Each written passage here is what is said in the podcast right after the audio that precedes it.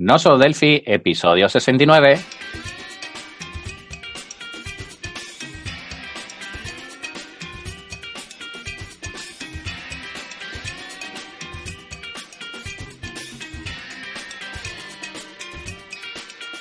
Bienvenidos a no solo Delphi.com, el podcast, el programa donde hablamos entre otras cosas de Delphi. Mi nombre es Johnny Suárez, MVP de Embarcadero en Colombia y si el internet no se ha caído, al otro lado del charco tenemos a Emilio Pérez, MVP de Embarcadero en España.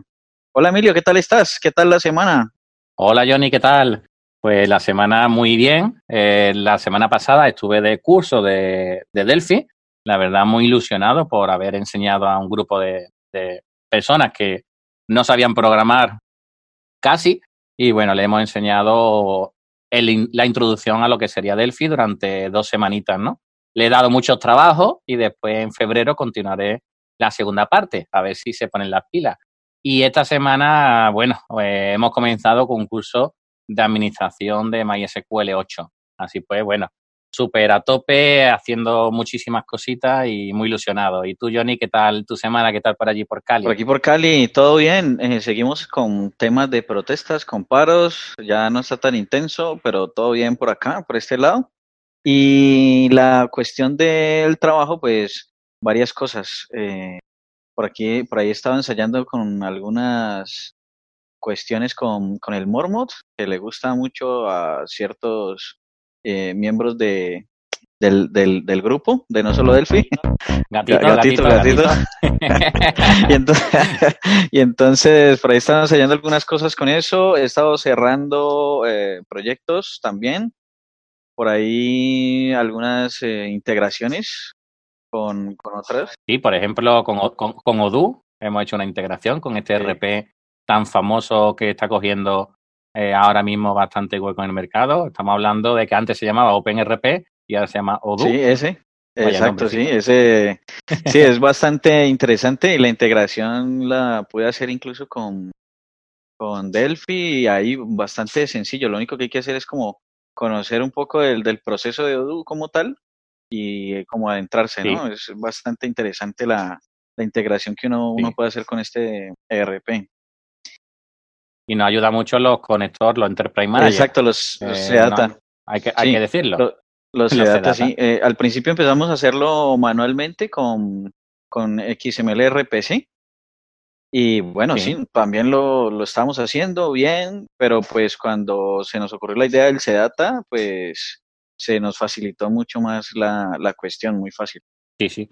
Bueno, pues eh, además de nosotros dos, hay un invitado especial, eh, Javier Tarí, programador Delphi y gerente de Ciberinformática Avanzada.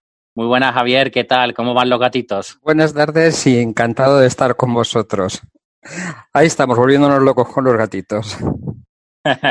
Decimos, bueno, quien no lo sepa, es por lo de tema de Mormot, como estamos muy emocionados con este framework que bueno, es un mastodonte, no, lo estábamos mirando y demás, eh, dijimos de, de, broma que cada vez que digamos mormo, eh, un gatito, ¿no? Le pasa algo a un gatito, ¿no? Pero bueno, es excelente modo. Sí, tiene que ser a modo de broma, yo no admitiría algo así. Hombre, por favor. Mi gata me echaba de casa. bueno. Uy, yo, yo soy más de perro, pero bueno, bueno, bueno. Bueno, ¿qué tal tu semana? Bueno, año, eh, Javier, ¿qué tal? ¿Cómo, ¿Cómo lo llevas? Cuéntanos un poquito quién eres, qué te dedica, bueno, tu minutito inicial de gloria. Pues soy, ¿quién soy? Pues soy un programador, un programador del al 100%. La verdad es que eh, yo ahora tengo 53 años, empecé a programar con 16, empecé a programar en la cabeza porque no tenía ni ordenador ni nada, eh, algunas revistas que llegaban por aquí y tal, y ya pone historia de amor ya con la programación. Así que estudié informática, me eché la manta a la cabeza y automáticamente monté una empresa de informática a los 21 y empecé a programar una contabilidad al poco. Y desde allí sigo. Bueno, eso era todo en Turbo Pascal. Después ya, sobre el 2000, ya fue con Delphi y no he hecho otra cosa. Estupendo. Entonces ha evolucionado bastante el debe y el haber, ¿no? Desde entonces. Sí. Lo que nunca se ha resuelto es aquello de debe haber saldo, pero no hay. debe haber saldo, está bueno. Eso. Muy bueno, muy bueno. Bueno, pues mucho, mucha gente que empezó en el mundo de la programación, me consta aquí en España. Yo, por ejemplo, la primera empresa que empecé era igual, pues era la idea de montar un RP. Es algo que, bueno, toda, hay muchas empresas, toda empresa necesita un software de gestión y de contabilidad y mm, en España nos gusta mucho el, hacerlo y además Delphi ayuda mucho cuando empiezas eh, y ves la luz y dices, voy a hacer un TPV, voy a hacer un POST, voy a hacer un RP, voy a hacer un software de contabilidad. Incluso en la carrera mis profesores de contabilidad me animaban o nos animaban a que hiciéramos software de contabilidad porque decían que lo que había era bastante malo. Eh, fíjate, un poco que es un, tipo de, opción. Recuerdo cuando hice el primer programa de contabilidad que yo eh, literalmente alucinaba viendo lo que había en el mercado porque eh, lo más, los datos básicos de la contabilidad son los asientos. Un asiento es a una fecha unos movimientos en positivo y otros en negativo. Por una operación de suma cero, donde se registra el, movimiento de dinero. Eh, pero es que eh, cuando yo hice la primera, y hasta no hace mucho todavía era así, eh, la mayoría de de contabilidad no funcionaban así, funcionaban al apunte, que es un cacho de la información. Es como si funcionásemos con la materia, pero estuviésemos funcionando con electrones y átomos independientes. No tiene sentido. desde el 1500 se establece que la, contabilidad es así, es un, un, asiento y otro asiento y otro asiento. Pero como en los años 60 no había suficiente capacidad tanto del hardware como herramientas de software adecuadas, pues se, se manejaba base. Y que 40 años después estuviese haciendo lo mismo en muchas empresas y empresas grandes, es que el apunte contable eh, como entidad independiente no existe. Un apunte siempre es parte de un asiento, excepto en los programas de contabilidad. Y nada, pues yo empecé, eh, cuando empecé con la contabilidad, lo que tú decías, eh, fui evolucionándola, le metes un poquito para hacer unas facturas sencillitas. Cuando te das cuenta ya tienes en tu almacén tus efectos a cobrar y a pagar, etcétera, y al final pues eh, se acaba convirtiendo. Y además cada empresa es un mundo, ¿no? Sí, eh, yo precisamente por eso lo que me enfoqué hace bastantes años era en, dar opciones de flexibilización dentro del programa. Ya en el programa de MS2 yo tenía un scripting que permitía eh, pues hacer algunas cosas dentro del programa, crear tablas propias y, y, hacer algunas cositas. Y ya cuando hubo que hacer el paso a Windows, es lo que hice fue no adaptar el programa, sino empezar el programa desde cero, partiendo de, los conocimientos, de lo que sabía que eran buenas ideas y de lo que sabía que tenía que evitar porque habían sido más ideas. Y uno de los eh, puntos principales para mí en ese punto, en ese momento, fue que el sistema tenía que ser flexible. Se tenía que poder adaptar a muchas situaciones, tanto porque estuvieran previstas en el programa como porque tuviera vías luego para eh, adaptarlo a lo que fuese. Y pues esas ideas que podemos, que puede sonar a moderno, eh, si me estás diciendo que es el paso a Windows, eh, no, no es hace cinco años, ¿no? No, no, no. Eso era, eh, en MS2 ya, ya pues se, notaba por dónde tenían que ir los tiros. Y lo que estoy diciéndote es, eh, pues en el año, un, poquitín antes del 2000, será, será más o menos cuando aparece Delphi, cuando eh, empiezo a hacer todo el sistema nuevo y ya con, con ideas como eso, la máxima flexibilidad posible y aprovechando las características de Delphi de poder generar paquetes, como las BPLs, la máxima personalización decidí que hacerla a través de eso, independientemente de que tuviera scripting, de que tuviera muchas cosas que permitieran al usuario sin más eh, adaptar lo que la herramienta a sus necesidades, el colmo ya era, digamos, o, el máximo, era diseñar todo de manera que fuese extensible a través de BPLs. O sea, los plugins, ¿no? Añadirle plugins, por ejemplo. Sí. Sí, lo que pasa que en ese momento yo el concepto de plugin no lo tenía, pero lo que sí tenía claro era lo que, lo que yo quería era poder meter programación. Vamos, eh, plugin, por ejemplo, en Delphi yo lo he visto en los JVCL, quiero recordar, eh, que había un componente de, plugin como tal, o los scripts que tú comentas, que, creas. Pero fíjate que ese, esa forma de pensar, eh, si lo dices en otro contexto, eh, sería algo súper moderno. ahora mismo con el tema de Ansible, que si es lo mejor para que se creen las estructuras de datos, etcétera, etcétera. ¿Vale? Y, sin embargo nos estamos yendo a hace 20 años, que no, no estamos yendo, o sea, muchas de las cosas que hacemos con Delphi desde hace 20 años, ahora mismo es lo ultramoderno, lo última, última, última tecnología, el boom. Por eso digo siempre que nos eh, infravaloramos en el mundo Delphi, nos escondemos y, y no, es que tenemos que estar súper orgullosos de ser full stack. Sí, efectivamente. Pues eh, hay una cosa en la que vosotros dos, eh, y no solo Delphi, habéis influido mucho en mí en el último año. Es que eh, yo estaba trabajando en, en, Delphi 5 desde, desde que salió Delphi 5 y no le veía un futuro claro a Delphi. luego, pues no veías, no, hay ningún tipo de comunidad, o yo no, no, conocía ningún tipo de comunidad. Y a partir de que empiezo a escucharos a vosotros, pues es cuando empiezo a, bueno, pues a tirar para adelante, sí. Y, y, es cuando empiezo a aprender muchas cosas que había dejado de lado. Así que este año para mí ha sido muy revolucionario en muchos aspectos. Levanta cabeza, ¿no? Nos alegramos mucho, ¿verdad? Sí, bueno, buenísimo. Yo me pongo muy contento de saber ese, ese comentario, ¿no? Bien, hay una nota que a lo mejor los oyentes no saben, pero eh, Javier es de Elche. Y estamos hablando que en Elche es donde estaba Embarcadero. Luego, el número de programadores Delphi por metro cuadrado debe de ser muchísimo mayor que lo que hay en Sevilla. Pues el, el, caso es que eh, yo de esto me enteré con, años después de que cerrase Embarcadero, porque eh, también es verdad que por eh, razones personales no he estado nunca ligado a muchas comunidades y además como mi software, la verdad es que siempre he tenido más instalaciones fuera de aquí que aquí, pues prácticamente no conozco a nadie de aquí que programe. Sí es cierto que durante los pasos de los años he tenido contratados a distintos programadores que trabajaban siempre en Delphi, que luego pues han ido por su parte montándose sus empresas. Así que a verlos ahí. Pues simplemente hacer ese pequeño matiz. Eh, como comenta Javier, normalmente los que programamos en Delphi tenemos unos años, no estamos en época eh, universitaria, no estamos en época de salir por las noches, ¿verdad? Por lo menos de, manera general, ¿no? Que, o sea, lo raro es que salgamos, no que no salgamos, ¿no? Eh, entonces, claro, no solemos ir a eventos, hacerlo, prepararlo, etcétera, etcétera, ¿no? Entonces, bueno, de ahí eh, nuestras ganas de montar un evento, tequimos diciéndolo, ¿vale? Para el mes de febrero marzo aproximadamente. Me encantaría que fuera la fecha del, del fin de semana del 28 por varios motivos, pero me, estoy tanteando esa fecha. Estamos entre Elche, Sevilla, Madrid, Barcelona, entre uno de los cuatro puntos, ¿vale? Me gustaría que fuera Elche por el tema de, de embarcadero, ¿no? Que estaba allí, pero el tema logístico es complicado llegar hasta allí desde muchos puntos, entonces no sabemos todavía, estamos ahí con, eh, con una encuesta en Telegram. Eh, recordad, en no solo delphi.com tenéis en el menú, tenéis una opción para conectarse a Telegram. Luego ahí está anclada la encuesta, rellenarla. Y también en, la semana pasada envié una encuesta por correo electrónico, igual también, si podéis rellenarla, porque nos dará mucho feedback, porque bueno, en el momento que yo lo miré solamente había una persona que había rellenado la encuesta que enviamos por email, ¿no? Entonces, eh, son cosas que nos van a ayudar a, a elegir eh, dónde, porque de nada sirve querer montar un evento que vayan dos personas, yo y otra persona, ¿no? Entonces no tiene sentido el, el hacerlo de, esa, de, ese formato. Así pues, os animo a que, a que nos digáis dónde hacer el primero. ¿eh?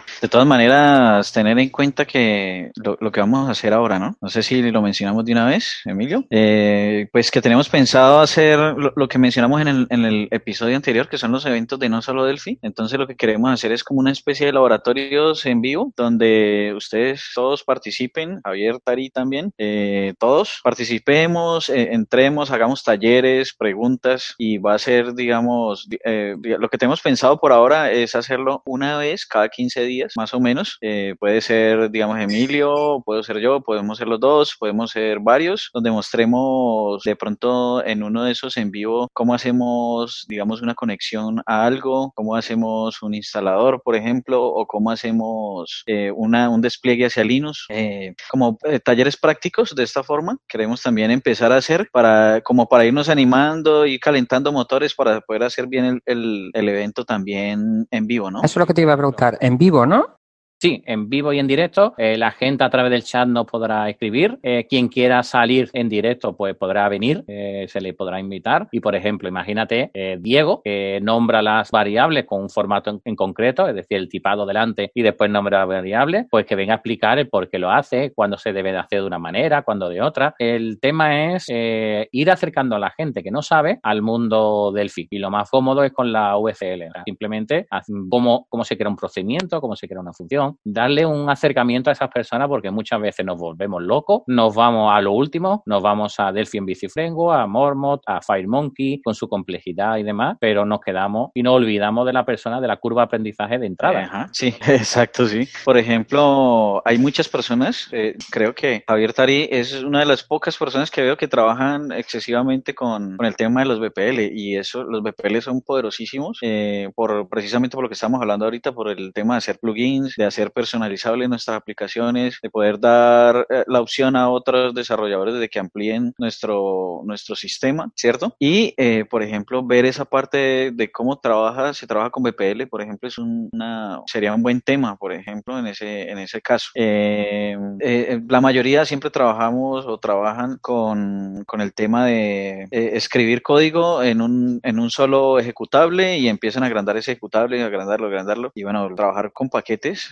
hace que las actualizaciones sean más livianas, que no haya que desinstalar todo y volverlo a montar. Tiene muchísimas ventajas. Entonces, ese, ese puede ser también un buen tema, ¿no? Es lo que es, es muy fácil también adaptar un, lo, típico de adaptar un software, tienes un RP y lo tienes que adaptar a, un mercado específico o a un cliente específico que tienes. Eh, si trabajas con un solo Excel y tal, lo que acabas teniendo es pues un montón de, copias de tu programa con distintas variaciones. Lo montes como lo montes, pero al final es eso. Eh, yo solo tengo un software, que es mi software se llama Cybermax y, es el único software que tengo. Ahora bien, tengo eh, adaptaciones verticales para mercados que no se parecen en nada unos a otros, que pueden ser desde muy pequeñas hasta enormes y va todo en BPLs y eso me permite que el software, o sea, yo cuando compilo, eh, genero un único ejecutable y las BPLs necesarias. Y cualquiera de mis clientes lo que carga es el ejecutable, que es chiquitín, las BPLs que eh, generan pues la contabilidad, el RP y tal, luego las, de, las BPLs propias, que alteran el funcionamiento de lo anterior. Pero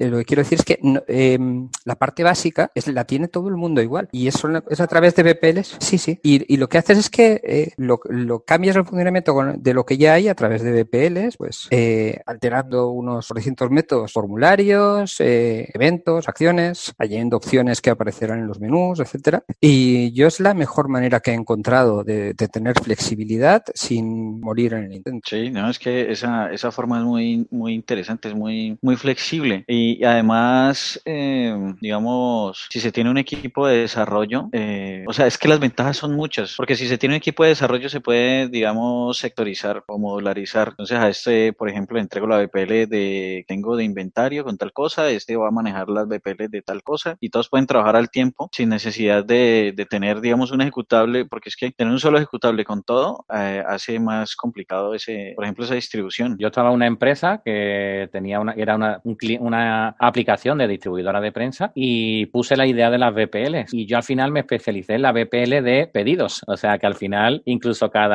programador se especializa en, una en concreto. Mm, la verdad es muy interesante, en un módulo en concreto, igual que pasa con SAP, especialista en módulo HR, por ejemplo. Pues igual podemos hacer con, con este estilo. ¿no? Bueno, pues sobre lo que estaba comentando Johnny de estos, de estos eventos, eh, que yo le llamo también directos, porque lo queremos que sea en, el, en vivo y en directo, ya lo hicimos hace un tiempo que se llamaba alguna pregunta y intentábamos hacerlo en ese momento, ¿no? Pero ahora, dentro de los cursos que tenemos, pues bueno, lo, lo podemos meter ahí estos directos en cuestión. Eh, lo que quiero llegar a decir con estos directos es que eh, durante esta formación que he estado haciendo me he dado cuenta de lo difícil que llega a ser para la gente que está entrando, dónde tiene que declarar una variable, si ponerla en el bar, si dónde se, se escribe el código, si arriba de implementación, y debajo, que si en interfase, que por qué ponerlo arriba y abajo el, la, clase, el nombre de la clase, el tipado y demás, eh, por qué quitar el create form del, del DPR o dejarlo puesto, ¿vale? O sea, son conceptos que cuestan muchísimo trabajo a aquellas personas que están empezando. Bueno, pues simplemente de ahí vino la, la idea de retomar este alguna pregunta, que ahora lo llamaríamos directo, porque bueno, la gente podrá preguntar, podrán asistir. Eh, como ahora también tenemos una comunidad más directa a través del Telegram y demás, pues simplemente sería que vinieran aquí, que explicaran un poco lo que hacen y nosotros simplemente estar gestionando las preguntas que vengan en el chat y al invitado pues le iríamos diciendo, trasladando lo que nos están diciendo. O si lo hacemos entre nosotros, pues un día sería yo el que lo está explicando y Johnny mira el, el chat o al revés, ¿vale? Entonces no, no depende de que esté yo o que esté Johnny, tenemos tenemos que estar solo uno de los dos y el invitado que quiera venir para explicar pues cómo se crea una variable global, por qué no se debe de hacer, ¿vale? Cómo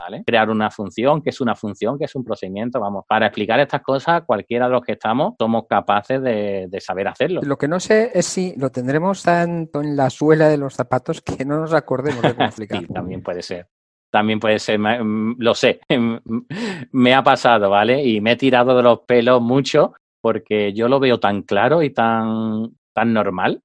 Eh, y claro, em, he bajado a la tierra. He bajado a la tierra cuando otras personas me dicen, no, es que yo esto cuando lo hago en Visual Basic o lo hago en tal sitio, no tengo que hacer, no tengo que poner dos veces abajo, arriba, en medio, ¿vale? Entonces, bueno. Una duda, Emilio. Lo que estás planteando, estos directos, eh, ¿va dirigido a eh, principiantes o es que eh, es unos irán dirigidos a, principiantes y otros, pues, a cualquiera? Me encantaría que fuera principiantes, por lo menos los primeros, ¿vale? Y ya después, pues, si vamos avanzando o la persona que viene quiere, por ejemplo, el Hola Mundo en Mormon. O sea, sabemos que Mormon es muy complicado, aunque, ¿vale? Pero por lo menos el comienzo. ¿Cómo, cómo comenzar? Ya me buscaré yo la bichuela, pero esta es la página, esto sería como se instala el primer proyecto, ¿vale? O sea, todo muy introductorio. Queremos que la gente nueva sea capaz de descubrir cosas fantásticas que tiene este software. De nada sirve explicar un Android que hace virguería y ahora cuando tú te vas a poner cinco meses después eh, ha cambiado tal cosa y no te vale, ¿vale? ¿Me, entendéis, no? Entonces, eh, lo que buscamos es lo tradicional, lo de siempre y lo que ha hecho importante a Delphi. en este caso, cómo crear data modules, cómo crear, en qué momento crearlo, cómo no, eh, patrones de diseño en cuestión eh, que se puedan hacer, eh, buenas prácticas que hace cada uno. O sea, al final es como una charla que tenemos en, en, el, en el Telegram, pero trasladado a un directo. Parece muy interesante. Contad conmigo para lo que pueda. Estupendo. Pues ya te tenemos aquí fichado también para el directo, ¿vale? Entonces, ¿en qué momento del día podríamos hacerlo? Yo creo que sobre las 3 de la tarde, 4, sería una buena hora que mucha gente están, están descansando de la comida y después empiezan a trabajar a las 4. Eh, también están empezando a trabajar en la otra zona, eh, por allá por Cali, ¿vale? Entonces, eh, para que, bueno, que sea un, horario intermedio y que no sean lo típico de las 8 de la tarde, en el cual, pues sí, es cierto, la gente no está trabajando a las 8 de la tarde normalmente, pero también es cierto que si no estoy trabajando no quiero estar en un chat, en un delante de un ordenador escribiendo dudas y preguntas, por lo menos es mi forma de pensar y creo que los que somos de Delphi puede ser que pensemos parecido, ¿no? Entonces... Yo pienso que que podríamos como ir buscando, sí, ir probando el, horario correcto.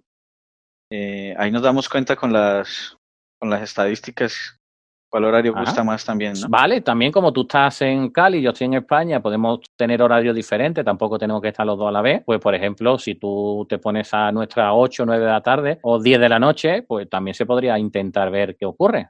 Esto es como la programación, ir probando y dando. Sí, pero que el, F8 no lo tiene todo el mundo, ¿eh?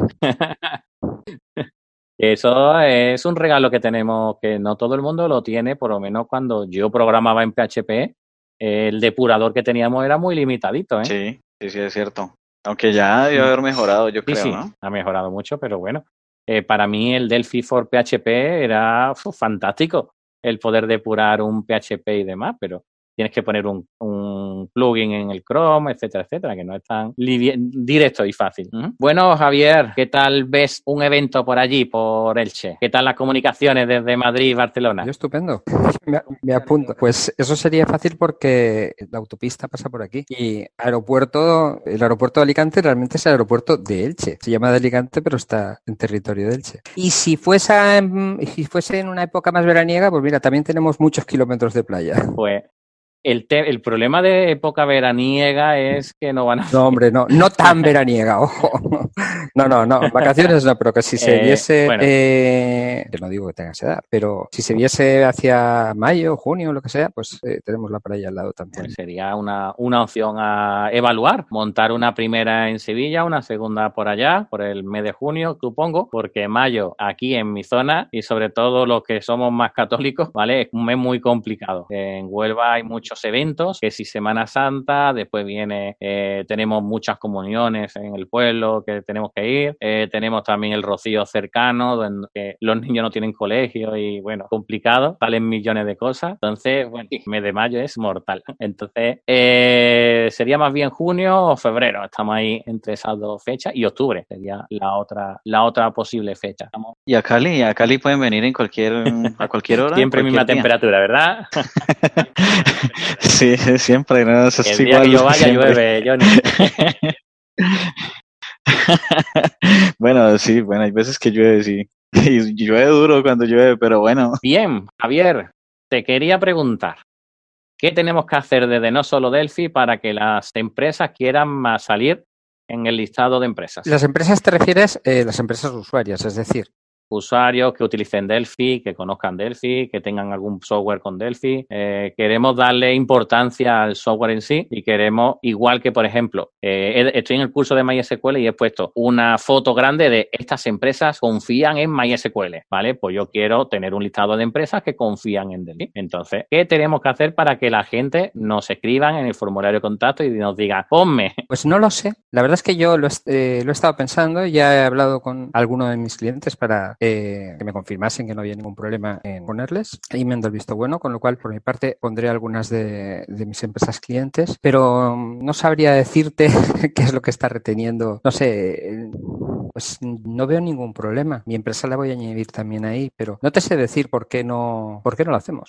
por, yo tengo mi, mi forma de pensar y es porque lo dejamos pasar como nos pasa con, o sea, estamos apagando fuego diario. Eh, al final lo que queremos es cuando terminamos de apagar el fuego, descansar y relajarmente y no pensar en, en otras cosas, ¿vale? Entonces, bueno, eh, sí, yo sigo siendo pesado, que es mi función eh, en este lado, ¿no? Eh, apuntarse, o sea, no hay, no tener miedo en salir en el podcast, eh, no tengáis miedo en poner vuestra empresa, simplemente que conocéis Delphi, que sabéis lo que es, ni siquiera quiere decir que lo tengáis instalado, ¿eh? ahí lo dejo, pero que, eh, que salga un listado grande, que, que salga 50, 60, o sea, decir que es mejor, o sea, mejor. Eh, uno de los mejores software de recursos humanos utiliza Delphi. No, no sé si el software o alguna aplicación de la empresa, no lo sé, pero que mm, decir que ellos utilizan Delphi, para mí te me llena la boca, ¿no? de, decirlo, ¿no? O que un RP como el tuyo, que tiene tantísimos años y que seguro que tiene todo lo que necesita una empresa, ¿por qué no, por qué no confiar en Cybermax para, para ponerlo en, el, en, el, trabajo, en la empresa, ¿no? Entonces, ¿qué nos frena? ¿Qué nos frena eh, para darle más difusión a esto de Delphi? Que después siempre decimos, no, es que vamos a hacer rico a los embarcaderos. Pues ojalá se hagan ricos, ojalá se hagan ricos y, y, y bajen los precios, ¿vale? Si ellos ganan lo suficiente para poder pagar todo lo que es desarrollo que quieren hacer, pues que se hagan ricos, ojalá se hagan ricos y, esto sea otro software como Visual Studio que todo el mundo, vamos, que me tiran todo el software que yo he hecho porque han cambiado de versión de lo que sea y encima le aplauden, ¿no? o sea, que, seamos, que seamos parecidos, que, que, también sepamos que lo que tenemos es bastante, bastante interesante y bastante importante y que tenemos software libre como Lazarus, que está bastante bien y sin embargo seguimos pagando Delphi. Algo tendrá. Claro, es que mira que ahorita que tocas ese tema de, de lo de, de, lo de, Microsoft, por ejemplo, yo creo que lo mencioné en alguna ocasión aquí, eh, Joel eh, mencionaba eso, que él trabajó allá y él decía que una de las técnicas de Microsoft es esa, como estar cambiando las cosas para que todo el mundo, digamos, el que está pensando de pronto en hacer una cosa nueva por allá muy moderna, pues entonces ahora le toque centrarse en cambiar su software para que sea compatible con la nueva versión. O sea, entonces, claro, si hay alguien que está pensando en algo mucho mejor, pues le toca dedicarle tiempo a otra cosa. Entonces es como algo que hacen también ellos ahí eh, con, con, respecto a ese, a ese punto, ¿no? Porque tienen el poder, tienen la, la forma. Y, y, pues, y hay otros, digamos, han salido otras eh, cosas muy interesantes. Por ejemplo, en estos días hablábamos de, en el grupo, sobre lo que había hecho Andrea Magni, que se parece, que es como, que, que se parece a Flutter. Pues me pareció buenísimo porque, porque o sea, no, no es que sea algo súper necesario, ¿cierto? Pero, pero lo que pasa pasa es que Flutter es una forma muy sencilla de hacer aplicaciones web y llevar y traer esto a Delphi eh, hace que, que, sea muy, digamos, muy simple o va a ser muy simple o haría muy simple eh, explicar Delphi eh, para el tema de, de, aplicaciones móviles, como con ese estilo de Flutter, mejor dicho. Y si nosotros, digamos, como comunidad apoyáramos ese tipo de proyectos y, y nos volcáramos a hacer, digamos, plugins para ese proyecto, hacerlo más, digamos, ancho, más grande, pues lograríamos unas cosas muy interesantes, porque, por ejemplo, eh, hablando de Flutter, por ejemplo, que es genial, me parece genial ese, esa, eh, ese entorno también. Eh, ellos tienen, tú ves la, la, documentación y, y, se les llena la boca diciendo que ellos pueden programar para iOS y para Android al mismo tiempo, con un solo código base. O sea, es como escuchar hablar a, es como escuchar a embarcadero, pero, o sea, hay que, hay que, nosotros como comunidad tenemos que hacer que eso suene más, porque nosotros con un solo código base no solo podemos hacerlo para Android y iOS, lo podemos hacer para Windows, Linux, eh, Mac, o sea, tenemos unas posibilidades mucho mayores, ¿cierto? Lo que pasa es que de pronto Flutter se ha eh, metido en el, en el tema de que las eh, sus aplicaciones quedan con un rendimiento impresionante, ¿cierto? Quedan totalmente nativas. Entonces, lo que podemos hacer nosotros desde, desde nuestro lado es mejorar de pronto esa parte, o sea, que sea tan simple, hacer algo que quede con un excelente rendimiento, que podamos de pronto decir como lo mismo, ¿cierto? Realmente ellos dicen, dicen que pueden compilar para varias plataformas, y, pero realmente su fuerte no, no es ese. Su fuerte es eh, el tema de que cualquier cosa que ponen ahí eh, es muy sencillo volverlo eh, muy fluido, ¿cierto? Son aplicaciones muy fluidas. En Delphi también se pueden dejar muy fluidas, pero sí requieren un poco más de atención, un poco más de cuidado. Entonces, lo que hace, digamos, resalto el trabajo de, de Andrea Manni en ese sentido. ¿Por qué? Porque es traer ese estilo de Flutter, entonces podríamos hacer que ese Delphi, que es de pronto que necesita cierto trabajo fuerte eh, para que sea fluida la aplicación, pues ahora con este estilo podría ser igual de sencillo, incluso podemos ser mejores porque podemos compilar para cualquier sistema operativo, ¿no? Ahora, la pregunta del millón, ¿qué personas son las que se van a dedicar a hacer eso en Delphi? Si estamos todo el día apagando fuegos sin levantar cabeza y en el momento que levantamos cabeza lo único que queremos es salir corriendo, ¿no? Entonces... Claro, al faltarnos la sangre joven, digamos, que tienen más tiempo, pues eso es un, un hándicap que tenemos. ¿Y cómo llegamos a la universidad? Eh? Si mmm, cuando queremos montar, como se estuvo hablando, cuando queremos montar un curso de un universitario de verano y no le dejan, y no le dejan, no le dan licencias. O sea, ¿cómo conseguimos eh, que eso funcione? ¿Vale? Yo intenté ponerme de intermediario en este caso, lo, lo aviso por acá. Eh, cualquier persona que tenga curso de universidad, etcétera, etcétera, que se ponga en contacto con nosotros, que intentamos mediar todo lo posible para que salgan todas las licencias que hagan falta, ¿vale? No son licencias perpetuas, son licencias universitarias de estas de formación que tienen un tiempo limitado, pero bueno, tienes, tienes tiempo para hacer el curso y, y, de sobra, ¿no? Que no son las community, no son las community, ¿vale? Entonces... Sí, claro, para, para lograr hacer todo eso que, que hablé ahora necesitamos sangre joven. Efectivamente. Y esa sangre joven está en las universidades. Sí, los representantes de embarcadero, digamos, en algunos países como España, eh, tienen, eh, digamos, ponen trabas o ponen dificultades para poder lograr esto, pues, como decía eh, Javier, eh, ese hándicap que tenemos se va a hacer más, más grande, ¿no? Exacto. Exacto. Yo no estoy en contra de embarcaderos, estoy en contra de determinadas políticas que se están haciendo y que tenemos que intentar que sean cambiadas entre todos, ¿no? Y darle puntos de vista diferentes. Es decir, negociar. No tenemos que estar en contra de la empresa que hay detrás de ese software. Es una empresa súper gigante, muy lenta, ¿vale? Porque al ser grande, pues tiene su protocolo y sus cosas, ¿no? Pero eh, hay que intentar llevarlos o negociar con ellos para que salgan cosas. Yo recuerdo eh, que hubo unos compañeros, eh, Germán, eh, Salvador, etcétera, que se reunieron con Embarcadero hace unos años y le dijeron lo que la comunidad le estaban diciendo a ellos. Y de ahí, no sé si de ahí o de que lo vio en todos lados, apareció Community. O sea, eh, están, están dispuestos a escuchar. Sí, sí, Embarcadero como tal, pienso que tiene, eh, digamos, desde que lo cogió Idera, tiene más oído, ¿cierto? Pero eh, escucha más a la comunidad. Sin embargo, hay ciertas cosas que, uno se queda aterrado, ¿no? Uno dice, pero, pero ¿qué pasa? O sea, digamos que que hay ciertos sectores que no están como en esa sintonía, no, no están sincronizados con lo que uno sabe que la empresa como tal eh, quiere en ese momento. Por eso sacaron Community, por eso sacaron las versiones académicas y pues ellos buscan realmente que no hayan trabas, pero aunque, aunque digamos eh, existan, ¿cierto? Por medio de, de, otros empleados, ¿cierto? Vale. Entonces, bueno, simplemente trasladar esta idea para que entre todos consigamos hacer. Porque incluso, fíjate, Johnny, eh, me alegró mucho ver un evento, un webinar de Danny Soft sobre Delphi. ¿Vale? O sea. Sí, sí, en esta semana, ¿no? Sí. Sí, eh, ¿lo pusiste tú, Javier? O... No, vale, pero, pero, eso es algo positivo. Es decir, hacía tiempo que ya Danny Soft no ponía webinar. Eh, algo muy positivo. ¿Por qué?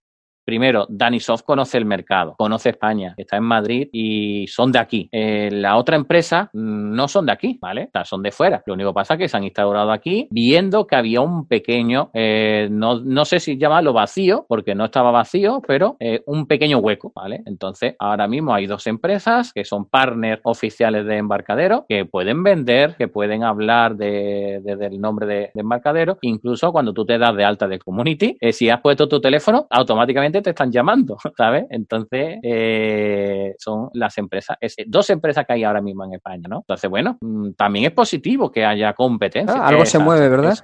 Te, te ve tu, tu espíritu emprendedor, Javier. eh, bueno, es que al final, yo al ser emprendedor, lo, lo, más importante cuando tienes una empresa es que primero te conozcan y segundo, que confíen en ti. Entonces, si estamos perdiendo las dos cosas, no nos están conociendo porque cuando vas a cualquier sitio te dice Delphi, ¿qué? Todavía se programa en eso, ¿vale? Y segundo, la gente que estamos utilizando, estamos perdiendo la confianza y nos queremos ir a otro lenguaje, pues estamos perdiendo las dos cosas, ¿no? Pues mira, rescatando algo que había comentado antes, creo que Johnny, sobre eh, los cambios en micro, que hacía Microsoft y que obligaban a, a dar el los programas y tal, eh, la verdad es que nosotros en Delphi lo que eh, tenemos es algo mucho mejor, algo muy importante, que es que eh, tú puedes tener código de hace décadas, literalmente, y lo puedes hacer correr con pocos o ningún cambio. Y eso, eso es importante. En mi caso en concreto, vosotros lo sabéis que yo este año he hecho la migración de Delphi 5, que es de hace la pila de años, a Delphi 2007, porque era el último Delphi antes del Unicode. Ya lo tengo funcionando todo en Delphi 2007, con lo cual ya eh, cambio de plataforma y estoy haciendo el, el, paso a Delphi 10. Y esos han sido fáciles. Yo pensaba que el de Delphi 2007 a Delphi 10, por el tema del Unicode y tal, iba a ser casi imposible. No, no creía que lo fuese a acabar realizando. Pero qué va, o sea, es impresionante cómo eh, está siendo posible eh, un código que puede tener, ya te digo, décadas, hacerlo funcionar en la sí, última digamos que el, el, trabajo pesado ya lo hiciste pasando a 2007. No te creas, no, no no fue tan difícil tampoco. Eh, no, pero digo pesado entre comillas, ¿no? Eh, porque en últimas es cambiar unas unidades y lo más complicado es de pronto los componentes de terceros que, estén. Y sí, sí, sí, es cierto que yo eh, tengo algunos componentes de terceros, pero la mayoría eran componentes propios, entonces pues he podido ajustar ahí. Pero que las diferencias ya desde Delphi 5 hasta Delphi 2010, o sea, hasta Delphi 10, eh, teniendo en cuenta el tiempo que ha pasado y cómo ha evolucionado todo, es increíble lo bien que se puede adaptar el código. Entonces, mmm, si me está escuchando alguien que tenga eh, código mm, Delphi 7 o lo que sea, que no tenga miedo en adaptar. Un modelo de negocio muy típico. Ahora mismo, y lo estoy viendo mucho en el LinkedIn, eh, sobre todo empresas de Rusia y de Inglaterra, es el legal, Legacy Code. Es decir, nos encargamos de pasar tu código de Delphi 5 a Delphi 10. Entonces, estas empresas pues se dedican a eso, a, a estudiar, te hacen una consultoría inicial, te dicen tu código, miran los componentes, si están en versión nueva, si no, alternativa, eh, esfuerzo para modificar esos componentes, etcétera, etcétera. Entonces, la verdad que hay personas muy especializadas en, en, este, en estas transferencias y es un modelo que ha surgido hace poco. Uh -huh. Sí, pero lo que yo quiero hacer hincapié es que en Delphi igual es más fácil eso que en otros eh, sistemas. Sí, te digo, en .NET, eh, de, por ejemplo, yo hice un Windows Phone y de la versión, no sé, no sé recordar, ¿vale? Pero era de punto 2 a punto 3, ¿vale? Había que tirar todo el código y hacerlo de nuevo. o sea, o sea, y, de, y no. después cerraron Windows Phone. no, es que... Pues de Delphi no. 5 a Delphi 2010 estoy seguro que dejando aparte el tema de componentes de terceros, el 95% por lo menos del código te sirve tal cual. Y estamos hablando de 25 años de vida, más o menos.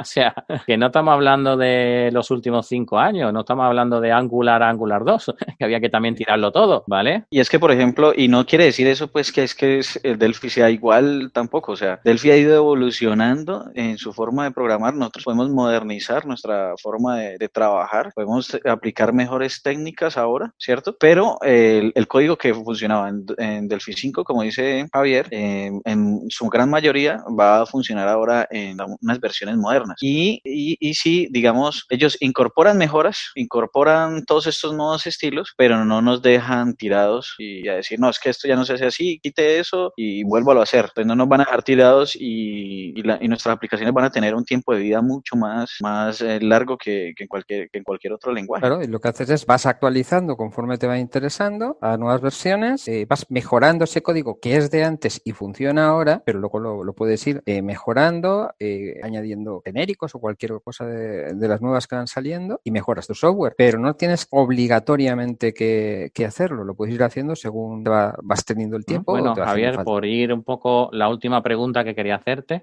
como empresario, como programador, como persona de, de Delphi, ¿consideras que tu código fuente es tu mayor tesoro y tienes que estar guardado bajo llave? ¿O piensas que, bueno, que podrías mm, compartir tu código fuente a terceros, aunque sea en un GitHub, aunque sea parcial o algo? ¿Qué piensas de, pues, de ello? Eh, la verdad es que probablemente no sea, no haya ningún problema en compartirlo, pero eh, yo al principio tuve algunos problemas con algunos eh, empleados que dejaron de serlo y entonces no, mi código yo no me veo compartiéndolo. Sí me veo compartiendo eh, algunas cosas que he hecho en mi código y que pueden ser útiles para otros. De hecho, estoy mirando a ver algunas, un par de cosas que creo que pueden ser útiles en general para extraerlas eh, y meterlas en un GitHub para que la gente las pueda utilizar. Pero lo que es eh, el código fuente de, mi aplicación en pleno, no me vale. haciendo. Entonces,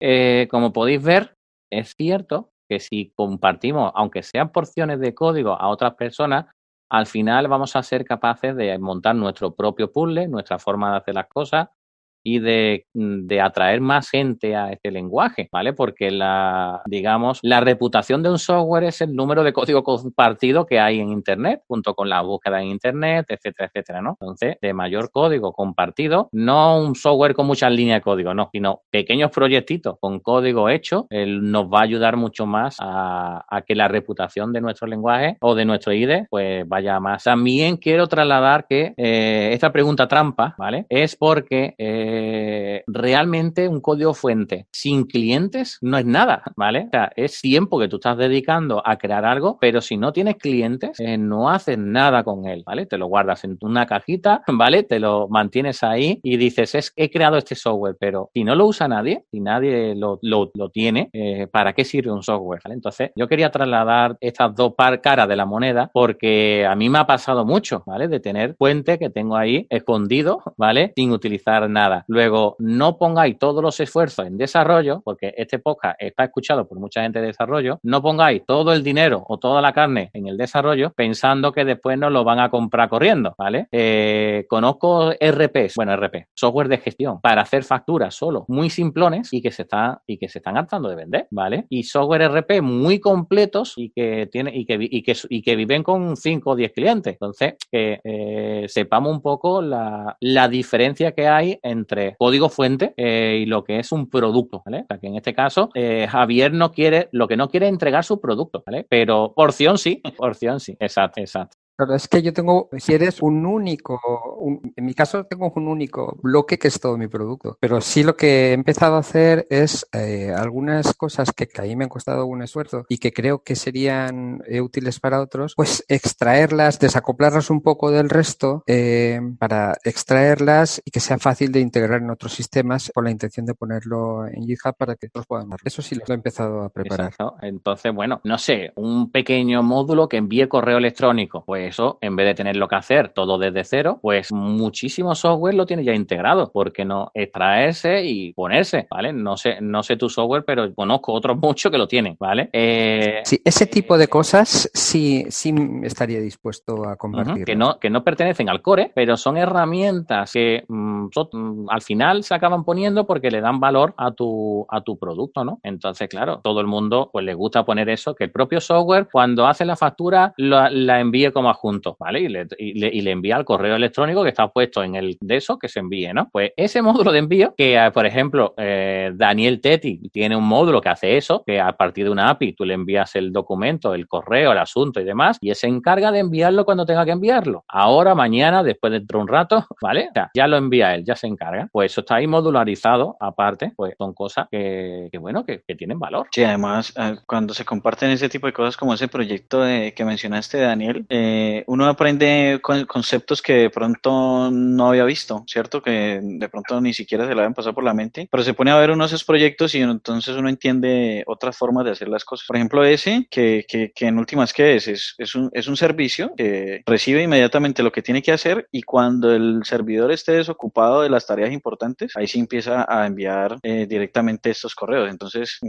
son formas, o sea, uno siempre, eh, para él ser algo muy normal, ¿cierto? Utilizarlo, pero para otros de pronto no, no, no conocía, no, no conocíamos esa, esa, esa forma de, trabajar ese, ese tipo de, de, tareas que son importantes, pero no son urgentes. Entonces, como no hagáis lo que yo hago, sino lo que digo, ¿vale? Porque todavía no tengo subido ningún fuente, eh, intentad compartir lo, lo, máximo, lo máximo que podáis, ¿vale? Entonces, lo dejo ahí para el resto de, de personas. Y quien tenga cosas compartidas, que nos envíen su GitHub, ¿vale? Y en algún sitio pondremos el enlace. Y bueno, Javier, eh, tu minutito de gloria final, ¿dónde te podemos encontrar? Eh, tu software estrella, qué tipo de clientes quieres que te llamen ahora a Mansalva eh, para que pongan su RP, etcétera, etcétera, ¿no? te pues dejamos. mi, mi, software lo podéis encontrar en cibermax.es con Y o ciber.es. es como estábamos diciendo un RP. El enfoque del mismo siempre había sido pensando en empresas pequeñas, pero ha ido cambiando hacia, hacia pymes y ahora la verdad es que el grosso de mi facturación son pymes y bueno,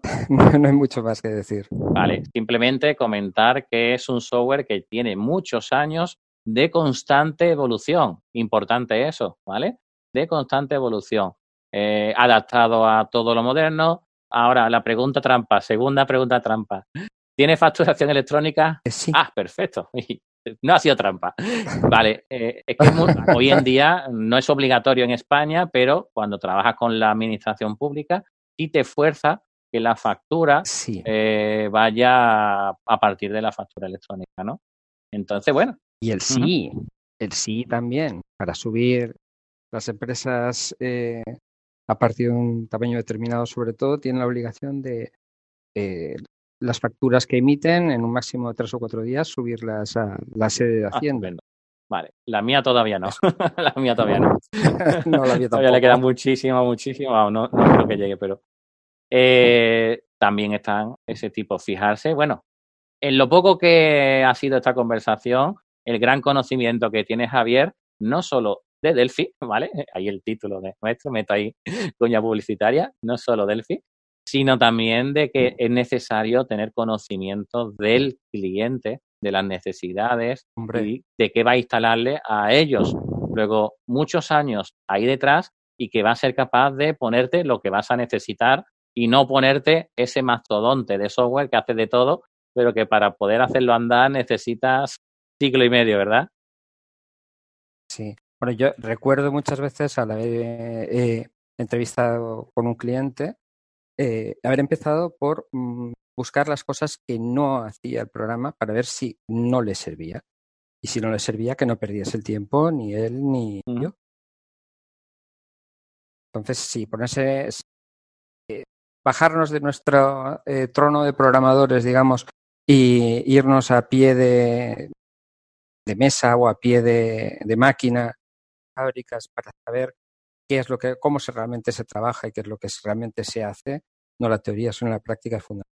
Exacto.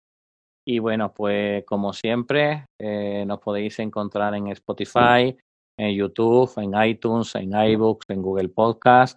eh, nos viene muy bien que le pongáis deditos arriba, corazones verdes, corazones rojos, o sea, cinco estrellas, eh, todo lo que hace Javier, que me consta que nos ayuda muchísimo, y que vengáis aquí también, que os quitéis el miedo, el pánico, el ser un poco, eh, bueno, tímido, la, que se os vaya la, timidez, porque ni, no comemos, no mordemos, ¿verdad, Javier? No hacemos preguntas comprometidas. Hasta te lo pasas bien, ¿no? Exacto, muy bien, muy bien. Entonces, bueno, simplemente nos vemos la próxima semana y lo como siempre, muchísimas gracias Javier por estar aquí.